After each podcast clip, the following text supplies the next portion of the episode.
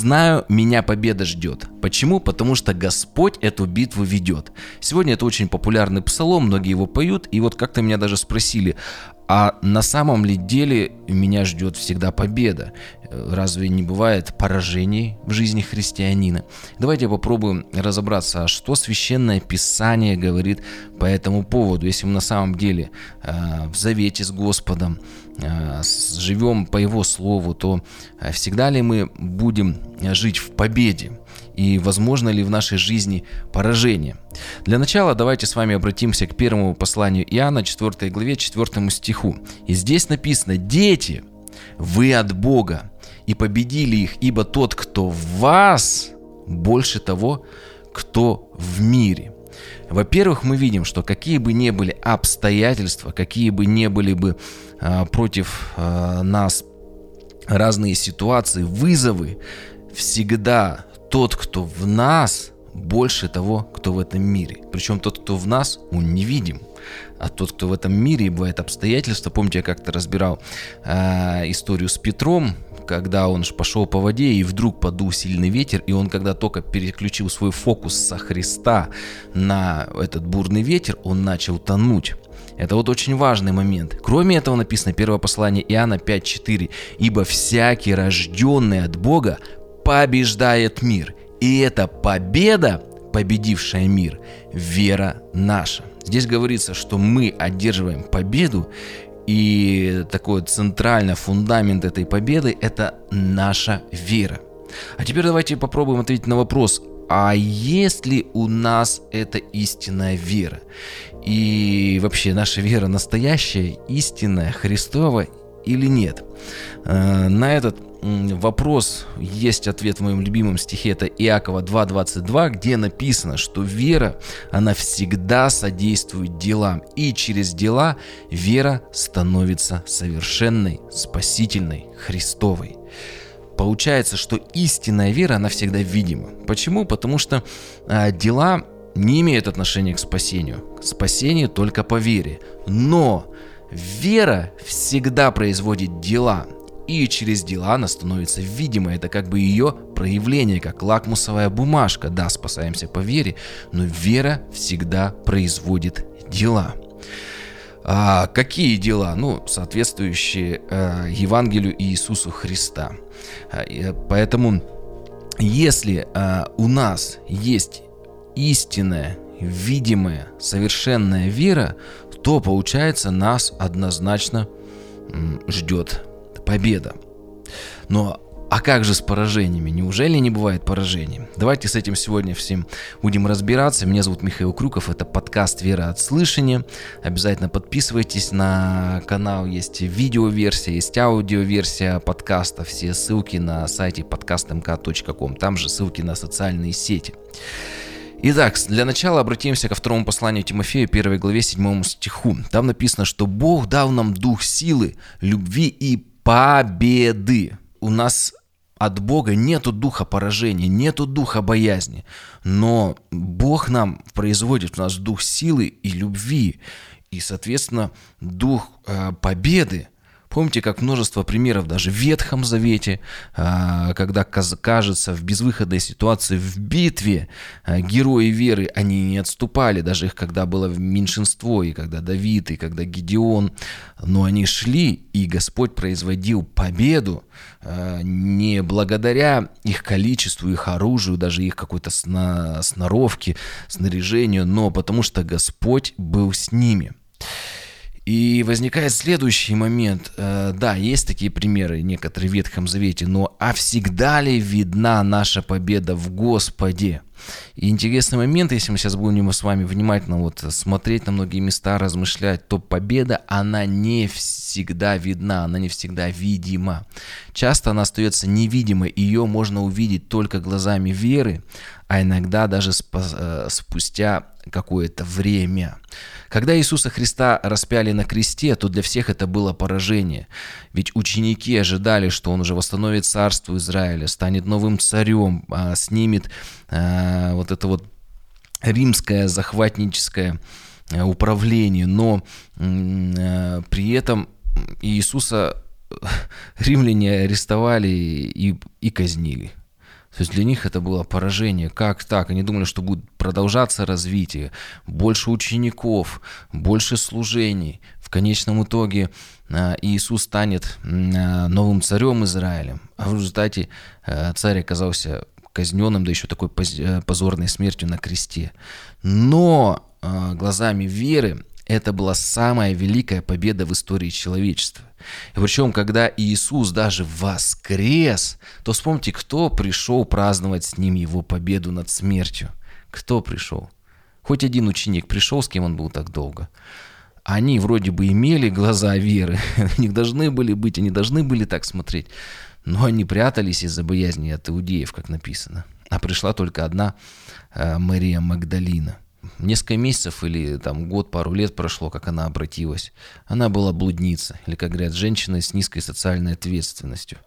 И, наверное, многие говорили, ну, знаете, бывших, как некоторые люди такие говорят, вот бывших наркоманов не бывает, знаете, не, бывших блудниц не бывает.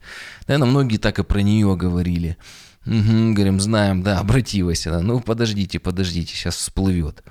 Но при этом, когда возникла такая ситуация, что когда победу Христову над смертью можно было увидеть только глазами веры, только одна Мария Магдалина смогла это увидеть и прийти э, к гробнице, э, к воскресшему Христу. Она ожидала, а все остальные прятались. Они уже понимали, что все, это поражение. И Вопрос э, самый главный не в том, кем мы были или за кого нас даже, может быть, сейчас считают, потому что у нас, может быть, в прошлом было множество поражений. Вопрос э, в том, а кто ты сейчас во Христе Иисусе.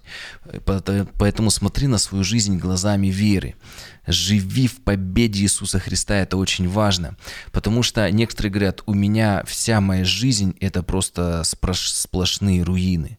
Но если ты по-настоящему, как Мария Магдалина, обращаешься ко Христу, то, э, смотря глазами веры, ты начинаешь сейчас жить по Евангелию. И твое настоящее каждое мгновение, оно становится твоим прошлым. И то есть каждое мгновение, когда ты живешь по Евангелию, ты формируешь новое прошлое, на которое ты уже можешь опираться, а твое прошлое формирует твое будущее. Это очень-очень-очень важно. Поэтому Мария, э, несмотря на ее прошлое, она стала жить в победе, она стала меняться через э, поступки, пусть это были не месяцы, когда она обратилась, ну или там, может быть, год с небольшим, надо там внимательно посмотреть по библейской хронологии, но это никак, там не больше двух-трех лет. Но она действительно изменилась, и она стала жить в победе, она стала смотреть глазами веры, кто бы что не говорил. Поэтому очень важно для каждого из нас, не так важно, какое у нас прошлое, какие у тебя поражения, важно, кто ты сейчас во Христе. Поэтому еще раз скажу, что наше настоящий, наш выбор сегодня, оно становится нашим прошлым. И э, наше сегодняшнее изменяет наше прошлое. То есть каждый день со Христом, и ты уже смотришь, а прошлом у тебя не руины, у тебя формируется уже новое прошлое, которое становится твоей опорой, ты оглядываешься, да, я уже начинаю по-другому жить, по-другому поступать, и этот становится такой надежный фундамент для твоего будущего. Давайте посмотрим на апостола Павла, ведь он, по сути, был человек, который э, ну, полностью разрушенная жизнь, гнал церковь, убивал, столько всего. Потом пришел к христианам, его не хотели принимать. Потом, когда мы, например, у Тимофея читаем, когда вроде бы он э, стал добиваться успеха, множество церквей открыл, столько посланий написал. И он э, говорит, второе послание Тимофея 1.8, «Не стыдись свидетельства Господа нашего Иисуса Христа, не меня, узника Его, но страдай с благовестием Христовым силой Богу». То есть под сомнение многие уже служители, даже лидеры цар, церкви стали э, под сомнение ставить призвание Павла как апостола, потому что Павел, он на тот момент был уголовным преступником в Римской империи, и знаете, как часто бывает, ну не могли же его вот э, там арестовать, и ну, неспроста, наверное. И представляете, вот он сидит, он уголовный э, преступ, преступник, и против него выдвигается обвинение. И уже когда лидеры церкви э, начинали с кем-то общаться, проповедовать, и говорят, да, вот наш, грубо говоря, епископ, да, кто курирует, да, наш основатель наших церквей, он сейчас в нашем государстве осужден. И это было уже, как бы, знаете, многие не хотели себя с ним ассоциировать. Поэтому Павел пишет Тимофею, э, что не стыдись меня, узника Иисуса, э, не стыдись меня, узника Иисуса Христа. Это, если когда-нибудь Бог даст, мы разберем послание Тимофея, там более подробно поговорим, там исторические данные.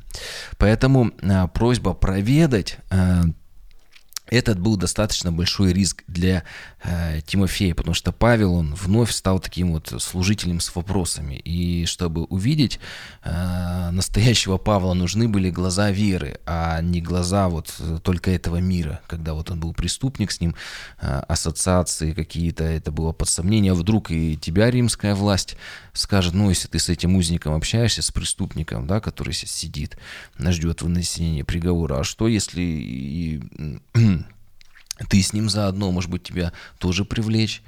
Поэтому для многих они думали, лучше подальше от Павла, вдруг его потом вынес, а в конечном итоге ему ведь и вынесли смертный приговор, и казнили. И, представляете, основатель был казнен официальной властью. Множество, множество таких вызовов. И а, почему а, Павел не проиграл, ведь даже когда он пишет э, свое пос последнее послание, второе Тимофею, когда уже его ждет уже казнь, э, он говорит, веру сохранил, течение совершил, он говорит, что меня уже ждет венец неувидающий. Почему? А что ему давало сил э, продолжать верить и осознавать, что он на самом деле живет в победе? Ведь глазами веры он жил в поражении. Более того, для всех для большинства он был в поражении даже. Он Тимофею говорит, что не суди меня, как все, не бойся ко мне прийти, будь смелым, имей смелость, чтобы прийти ко мне, потому что многие стали уже стараться как-то так от него отстраняться. Более того, Павел там даже пишет, что когда у него был суд, он говорит, никто, в Писании написано, что никто даже не пришел на суд его поддержать. Кстати, как тяжело было Павлу одному находиться на этом на суде, никто не приехал его поддержку. Потому говорит, приезжай, успевай до зимы, там еще просит его там плащ принести, там какую-то одежду. В то время не как сегодня, не было так много одежды.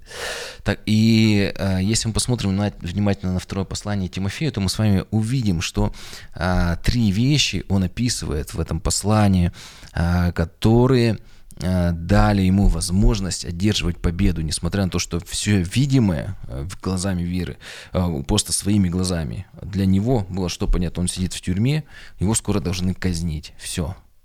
Что ему давало возможность оставаться э, так победителем в этих в духовных глазах веры. Смотрите, второе послание Тимофея, вторая глава, третий стих написано «Итак, переноси страдания, как добрый воин Иисуса Христа.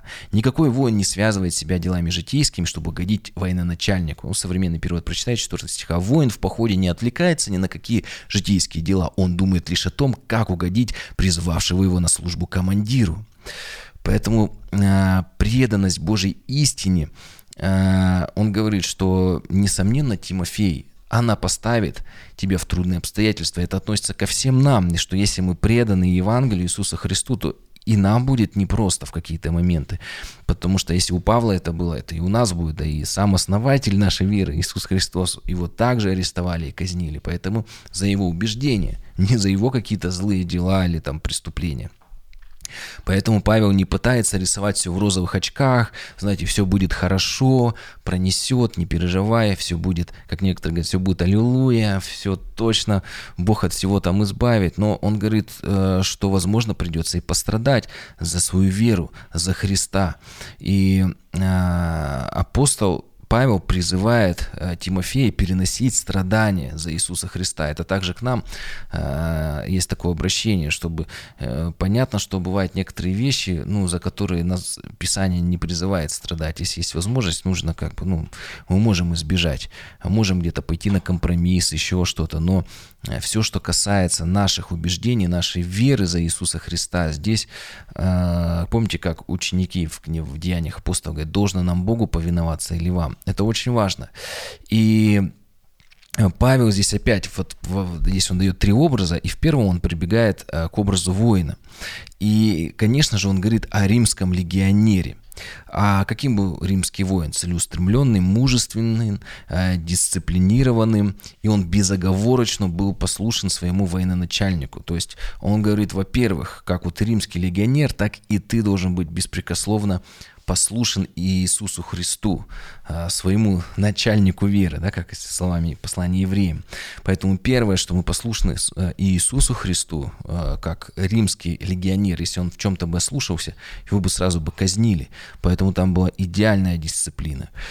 А, поэтому первое, с чем он сравнивает себя и побуждает нас быть как римский легионер, таким же э, вот безоговорочно послушание Слову Божьему. И помните, как история с Патифаром и Иосифом, если э, пришел выбор, то Иосиф не стал думать, он сразу же бежит от жены Патифары. Почему?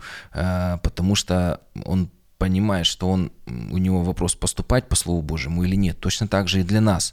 Не должно быть здесь каких-то размышлений. Если вариант ты видишь однозначно, это противоречит Писанию, ты для себя вот не, не раздумываешь, ты говоришь, нет, я буду поступать по Слову Божьему. Понятно, что есть какие-то спорные моменты, здесь надо и там со служителями общаться, с пасторами, молиться, но где однозначно надо вот, да, даже, даже без, без сомнений. Э, следующий момент – Второй пример, он говорит, если же кто и подвязается, не увенчивается, если незаконно будет подвязаться. Не совсем понятно, в современный перевод прочитаем. Я когда в церкви проповедовал на эту тему, многие говорят, а мы вообще не понимаем, о чем здесь речь. В современный перевод здесь написано, и атлета не увенчивает победным венком, если он не будет бороться, а, то есть только в том случае а, спортсмена увенчают медалью, если он будет бороться по правилам, если он будет их нарушать, то его дисквалифицируют. И э, это вот Павел, получается, с образа воина переключается на образ спортсмена. И в то время мы должны понимать, что он говорит в контексте Олимпийских игр. Они, кстати, не только сегодня, их возродили сегодня. Раньше они проходили как раз а, это была очень популярная в древности игра. И вот он такую вот картину Олимпийских игр рисует и проводит мысли э, в. Он в Коринфянам тоже к этому обращается, что для того, чтобы э, участвовать в Олимпийских играх, э, спортсменам необходимо было принести клятву, что к соревнованиям они тщательно готовились не менее 10 месяцев. А у кого не хватало силы и воли вот эти вот устан- э, исполнить установленные правила и подготовки на самых, на самих соревнованиях какие-то правила нарушить, их сразу же дисквалифицировали, если они не могли 10 месяцев готовиться, не давали себе слабину. Вот, то есть они, соответственно, подвязались, ну, то есть участвовали незаконно. А Павел, он хотел, чтобы Тимофей, так скажем, в кавычках, э, бежал, ну вот участвовал в этих соревнованиях э, по э, правилам. И более того, видите, 10 месяцев в году им нужно было упорно готовиться. То есть он говорит, если ты принял для себя решение участвовать в этих соревнованиях, ну такой образ, то будь добр, готовься, играй по правилам, потому что если ты будешь не по правилам э, в этом спортивных соревнованиях участвовать, то тебя дисквалифицируют, ты потерпишь поражение. То есть первое, как воин, безоговорочное послушание, второе, как спортсмен, невероятная подготовка для Олимпийских игр, просто вот до изнурения, до седьмого пота и безоговорочное следование правилам мы же сразу понимаем, да, что к Евангелию, к Слову Божьему идет. И последнее, э, что он пример приводит трудящемуся земледельцу, первому должно вкусить от плодов. Или современный перевод, так и земледелец, который трудился в поте лица, первым должен получить свою долю урожая.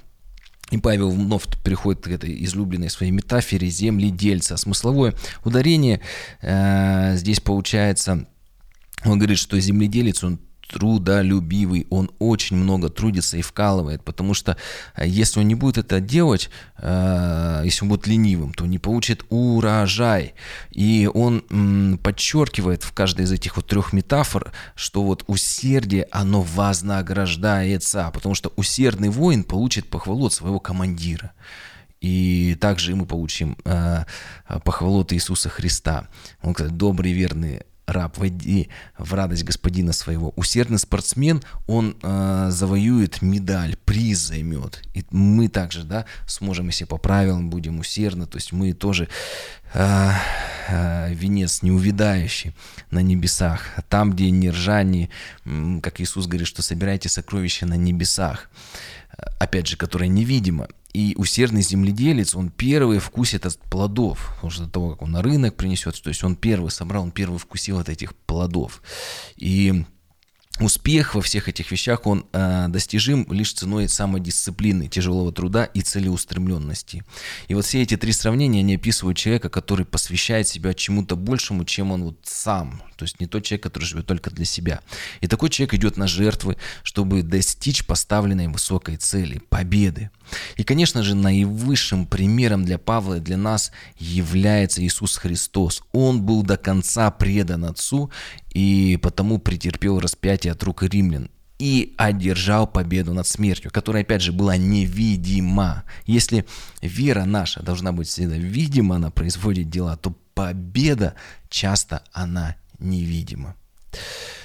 А если приведу пример поражения такого одного из конкретного, знаете, вот когда нас вот с вами ждет поражение, когда мы говорим покаяние, метаноя, разворот на 180 градусов от греха, и причем человек сразу он становится как бы праведным а, по вере, но при этом есть процесс освящения, то есть постепенный разворот. И есть, я такой термин сказал, придумал, как а, антипокаяние, когда человек постепенно начинает идти на компромиссы и а, от вот этого динамика разворота на обратную, от, отрицательную принимает сторону. Там постепенно на 1, на 2 градуса, на 3. И я при, э, приведу один пример. Я, на, когда в проповеди, в воскресенье проповедую, я часто привожу множество таких э, конкретных примеров. В подкасте этого не делаю, скажу всего лишь общее наблюдение свое, что часто, когда в церкви люди в разных церквях, в разных конфессиях, деноминациях, им начинает быть скучно, они хотят служить, им уже интересно проповеди слушать, там, молиться, читать Библию, то я раньше всегда думал, может, проблема в пасторе, в церкви, может, Библия устарела, какую-то новую, новую версию им дать, ну, в кавычках, понимаете, вот что-то, как-то человека вдохновить. И всегда впоследствии выяснялось, что какой-то был грех, всегда.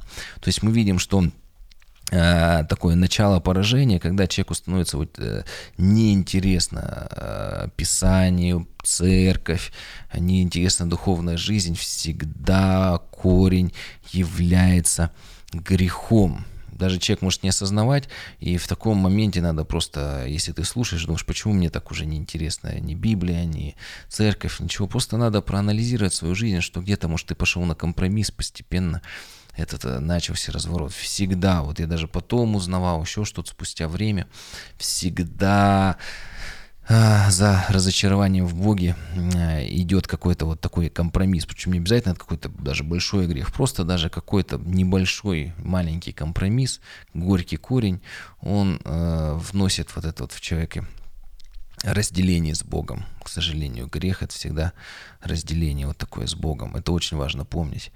И переходя к выводам, э, я хочу сказать, заявить, что трудности и жертвы – это неотъемлемая часть христианской жизни.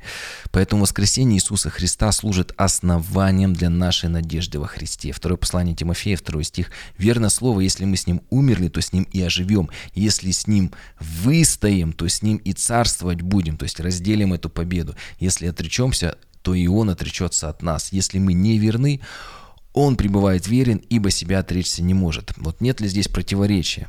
Он, э, здесь написано, что если э, отречемся, то и он отречется. Если будем неверны, то он будет верен, потому что от себя отречься не может.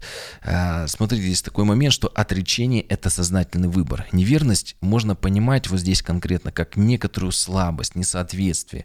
Мы не всегда таковы, какими мы хотим быть, но Бог всегда остается так, э, таковым, вот как, какой он в своем слове, такой, какой он обещал быть. То есть получается, что мы не всегда дотягиваем до планки, которая описывается в Евангелии, в Писании, но это не страшно. Мы стремимся, падаем, что-то не получается, опять вот пытаемся дотянуться на носочки, встаем, а, но Бог, Он остается верным. И если а, мы осоз, осознанно, сознательно отказываемся от отношений с Ним, нам уже не интересно не строить с Ним отношения через молитву, через Писание, через э, Его тело, церковь, то это осознанное отреч, отреч, отречение, как здесь написано, что если мы от Него отрекаемся, то и Он от нас отречется. Но если мы где-то не дотягиваем, проявляем слабость, но стремимся исправиться, показываем эту положительную динамику, что мы хотим Господи, то Он э, принимает нас, Он не оставит нас, Он останется верен. Даже если мы не верны, здесь имеется в виду, что опять ты думаешь, вот что такое, опять здесь согрешил, опять здесь, Он останется верным. Это очень и очень важно. Поэтому, э, если мы вообще скажем, какой путь, э, на, путь к победе, то э, важный момент, что у победы всегда есть цена. Помните, да, пример, э, как, например, со спортсменом. 10 лет, ой, 10 месяцев из, 10, из 12 месяцев – это упорные тренировки, это следование правилам. У победы всегда есть своя цена. Поэтому, да, э, Павел призывает Тимофея к верности, и он говорит, что да, может быть, ты не всегда будешь дотягивать, но самое главное продолжать стремиться. Вы знаете, как спортсмен, он пытается вот эту дистанцию взять, не получилось, еще столько-то не хватило, но он продолжает, тренируется, тренируется. Вот точно так же мы, да, не получается, опять упал, опять не дотянул, опять там что-то несколько дней там не молился, тут что-то тебя куда-то понесло, но опять ты возвращаешься к этому. Знаете, как спортсмен, продолжаешь тренировки, пытаешься взять эту планку. Это очень-очень важно. И вот это вот послание апостола Павла, когда вот он описывает все, это, конечно, последнее послание апостола Павла. И следование за Иисусом Христом, оно всегда означает риск и жертвы. Причем а, следование за Христом, оно означает быть всегда готовым к тому, что тебе будет тяжело, что, возможно, будет какой-то дискомфорт. Но при этом это не означает, что Иисус э, будет отсутствовать в твоей жизни. И а, Павел нам как раз и показывает, что именно в такие вот темные трудные времена когда он оказался в тюрьме, когда, кажется, он проиграл, он э, все, он все потеряно. Но именно в этот момент Господь Иисус особую свою любовь э, проявляет. И вы знаете, очень часто многие люди пытаются пережить какие-то такие интересные ощущения, любовь Божию, какие-то супер переживания просто в церкви, когда у них ничего не происходит. Но мы видим, если посмотреть на двухтысячелетнюю историю церкви, на многих подвижников, даже на апостола Павла, то Господь особую свою любовь, особое свое действие являет тогда, когда мы находимся в трудных ситуациях. Поэтому, когда у нас все хорошо, у нас и так хорошо, мы хотим еще дополнительное переживание. Слава Богу, если Господь касается, если мы что-то переживаем, чувствуем, но на самом деле это вот пример и Евангелия мы видим, что когда особенно тяжело, то Э, приходит, э, приходит поддержка от Господа, потому что Бог не дает испытаний сверх сил. Если мы уже сверх наших сил что-то происходит, то тогда, когда немощен, помните, Павел говорит, тогда я силен, поэтому Бог уже начинает действовать. И Павел говорит э, в послании к Коринфянам, что он был Э, более в трудах. Помните, он что был многократно в темницах, многократно при смерти, что на его и палками били, и трижды, и камнями побивали, и терпел кораблекрушение, там даже день и ночь пребывал во глубине морской. Э, множество его грабителей, там даже его как-то, видимо, кто-то ограбил как-то. Э, и он постоянно, вот, вот это целое перечисление, говорит, при этом у него множество людей, забота о всех церквях. И он, продолжая, да, говорит в этом послании уже не в, не в, один, не в 11, а в 12 главе, он говорит, когда немощен, тогда силен. Да, тяжело, да, бывали какие-то сложности, но при этом в этих всех сложностях Господь являл особую свою благодать. Поэтому да, э, Павла Господь часто спасал, часто являл свою славу, но в какой-то момент ему э, предстояло зайти на свою Голгофу, когда Господь, ну так в кавычках скажем, его не спас, когда ему отрубили голову, так он был римским гражданином, его не распяли, в отличие от Петра, в отличие от Иисуса Христа. Но эта жертва не была напрасна, ведь пример жизни апостола Павла, его смерти стал самой лучшей проповедью, а точнее даже сказать, вершиной его служения, вот эпилогом, таким ярким завершением. И если учение Павла, его проповеди кому-то нравились в то время, кому-то нет, но его жизнь и его смерть стала подтверждением того, что это не просто какая-то, вот знаете, а, вот э, Писание какая-то сакральная книга для Павги, что Иисус какой-то вымышленный персонаж, что это просто, знаете, а, какие-то какой-то, просто какие-то убеждения, но это на самом деле живая вера в живого Бога. Поэтому это очень важно, что Евангелие это не какое-то абстрактное учение, Священное Писание служит не просто вот источник, источником какого-то, знаете, абстрактного знания, но Священное Писание, оно живо и действенно, оно практично, и только э, вместе со Христом и благодаря Его Слову можно жить, и только Христом Его Словом можно жить, и только ради Него можно умереть, это возможно. И Павел, э, умерев, одержал победу. Второе послание Тимофея 4.8. Он говорит, а теперь готовится мне венец правды, который даст мне Господь. И не только мне, но и всем возлюбившим явление Его. Мы также можем быть сопричастны этой победе, которая не всегда видима физическими органами зрения. Наша жизнь может понимаете, стать такой вот песней хвалой Господу. Начали с песни хвалой, наверное, и закончу, только в, э, когда вот мы играем не свою мелодию, а пусть со своими вариациями, но мелодию, ту, которую дает Господь. И э, в этой музыке есть и мажорные, и, мелод, и минорные аккорды. Вы знаете, да, у кого-то в жизни больше мажорных, больше, может, радости, каких-то позитивных вещей, у кого-то больше э, минорных, каких-то вот плача, слез, каких-то трудных обстоятельств. Но важно, что Господь он всегда, э, он всегда с нами, если мы с Ним. То есть, если мы от Него не отрекаемся, а только не дотягиваем до этой евангельской планки, Он всегда будет с нами, Он всегда э, будет поддерживать нас. Поэтому важно помнить, что как бы ни было тяжело, Иисус всегда рядом. Если мы с Ним, то мы знаем, что нас ждет победа, потому что Бог в нас – и Он ведет эту битву, и Иисус Христос в нас. И смерть на кресте это стало победой, а не поражением. Для всех это было поражение, но это было победой. Заключение Павла для всех, даже никто с ним не хотел общаться, даже Тимофей колебался, но это было победой. И у каждого из нас свои будут э, какие-то трудности, обстоятельства и даже э, когда-то и своя Голгофа. И как Павел, во многих случаях э, мы все преодолеем, э, увидим, что Божью славу, как Он спасет нас. Но однажды мы должны быть готовы, что чаша может не миновать нас. Помните, Иисус молился, да минует чаша сия меня, но да будет воля Твоя, Господь. Это важно понимать и всегда быть готовым к тому, э, что однажды чаша не минует тебя. И иногда это будут трудные обстоятельства, иногда сложности, даже трагедии, а иногда это будет в буквальном смерти, в, в, в буквальном смысле а, Голгофа, подобно как у Павла и у Христа в конце их жизни.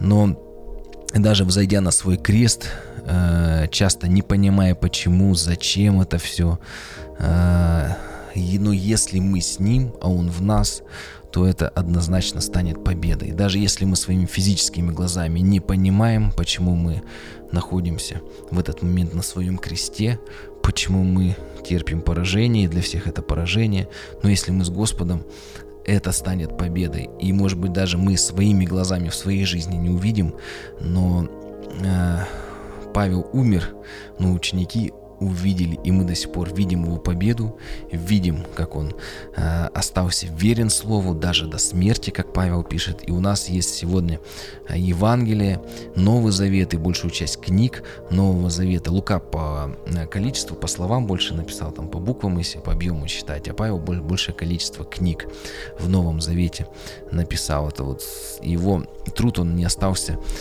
э, тщетным, и более того, что интересно, если Павел бы продолжал ездить бы, открывать бы церкви, то, возможно, у нас бы не было его посланий.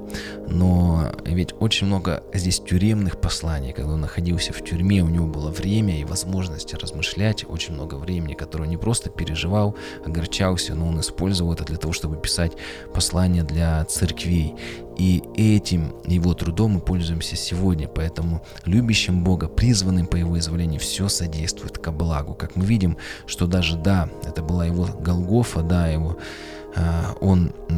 находился в тюрьме, в заточении, но он не унывал, он продолжал писать. Знаете, может быть, мысли приходили, зачем я пишу, для кого, но он продолжал это делать, и мы видим, что это была его победа. Сегодня мы видим эту победу, мы читаем и послание апостола Павла, э, ставшие частью Нового Завета, множество людей, они обращают от тьмы к свету. И апостол Павел одержал свою победу. Поэтому просто помни, как бы тебе не было тяжело в твоих обстоятельствах, знай, что тебя ждет твоя победа в Иисусе Христе.